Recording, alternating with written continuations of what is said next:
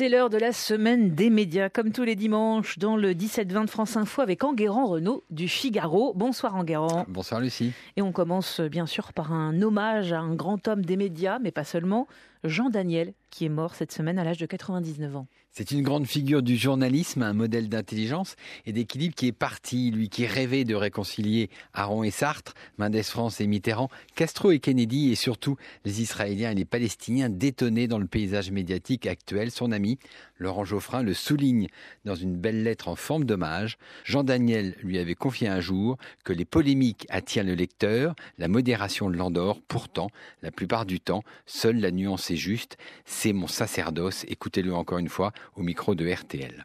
Dans ma carrière professionnelle, j'ai eu de la chance. Je me souviens qu'un jour, un ami m'avait dit, au fond, ton idéal, ce serait de faire écrire dans le, même journal euh, Aaron et Sartre? Et je l'ai regardé en lui disant oui. Et je ne me doutais pas que ça arriverait un jour, d'ailleurs. J'ai voulu prendre dans le différent, et pas dans, dans l'adversaire, mais dans le différent, ce qu'il pouvait y avoir euh, de plus riche et de plus commun et de plus complémentaire. J'ai envie de m'emparer de ce que je n'ai pas pour, pour m'enrichir. J'ai envie de, de, de, faire avec euh, mes manques, avec mes lacunes, avec euh, mes, les, les différences des autres, une sorte de richesse synthétique. La voix, le phrasé de Jean Daniel, c'était en 1996. Lui qui, depuis 1964, est indissociable, bien sûr, de son magazine, du magazine qu'il a créé, le Nouvel Obs, en Garant. Alors, le Nouvel Obs, c'est une institution, un journal résolument de gauche et progressiste, avec ses fameux éditoriaux et la non moins fameuse rubrique Notre époque. Le journal a lutté contre la peine de mort et pour le droit à l'avortement pendant 50 ans. Jean Daniel a co-dirigé ce news magazine avec son ami Claude Perdriel.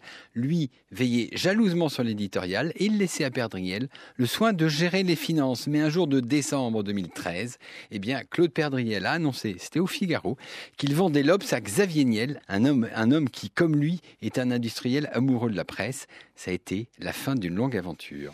Vous parlez de Xavier Niel, justement, en Guérant. Ce dernier va voler au secours de France Antille. Oui, le 30 janvier dernier, la mise en liquidation du groupe de presse antillais avait laissé une partie du territoire national sans presse locale un manque que le président de la République Emmanuel Macron voulait éviter à tout prix. Surprise, en début de semaine, le procureur de la République a demandé au tribunal de commerce de Fort-de-France de rouvrir le dossier car tel un cavalier surgi de la nuit, eh bien Xavier Niel pourrait formuler une offre de reprise. Il a jusqu'au 10 mars pour le faire. Les salariés de France Antilles, qui avaient déjà fait leur carton, sont perplexes. Ils espèrent que tout cela n'est pas une fausse joie. Et qu'est-ce qui le motive?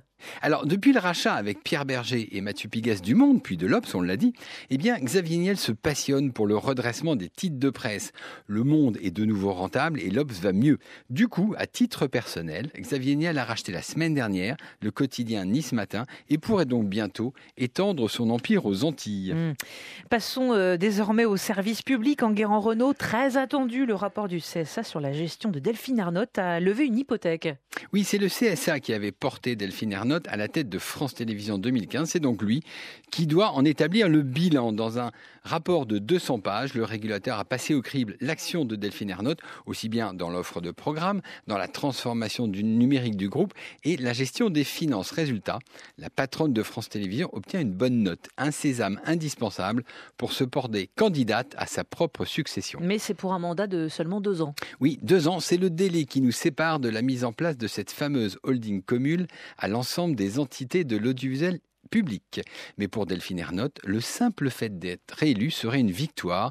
Jamais un président de France Télévisions n'a été reconduit depuis 20 ans. Mmh, ce serait donc une première. Et en ce qui concerne euh, Radio France, le Parlement aurait dans ses cartons un projet pour euh, limiter le droit de grève. Oui, la grève qui a duré 63 jours a laissé des traces. Lors de l'examen du projet de loi audiovisuel prévu au mois de mars, eh bien, les parlementaires pourraient déposer des amendements afin d'encadrer l'exercice du droit de grève. L'argument est qu'il faut assurer une continuité du service public car les Français qui payent une redevance ne peuvent pas être privés de leurs émissions favorites. Et qui est à la manœuvre? Eh bien, on va être fixé très vite puisque l'examen du texte et des amendements débute le 2 mars en commission des affaires culturelles. Hum, et on termine par l'homme de la semaine, Eric Fotorino, qui devrait dévoiler cette semaine sa nouvelle revue. Il l'a annoncé sur Twitter après les succès du 1, de America et même de Zadig. Eric Fotorino, qui est ancien patron du Monde, écrivain à succès et grand amoureux de la presse, se lance un nouveau défi. Jeudi, il présentera son nouveau projet et les lecteurs sont invités à le financer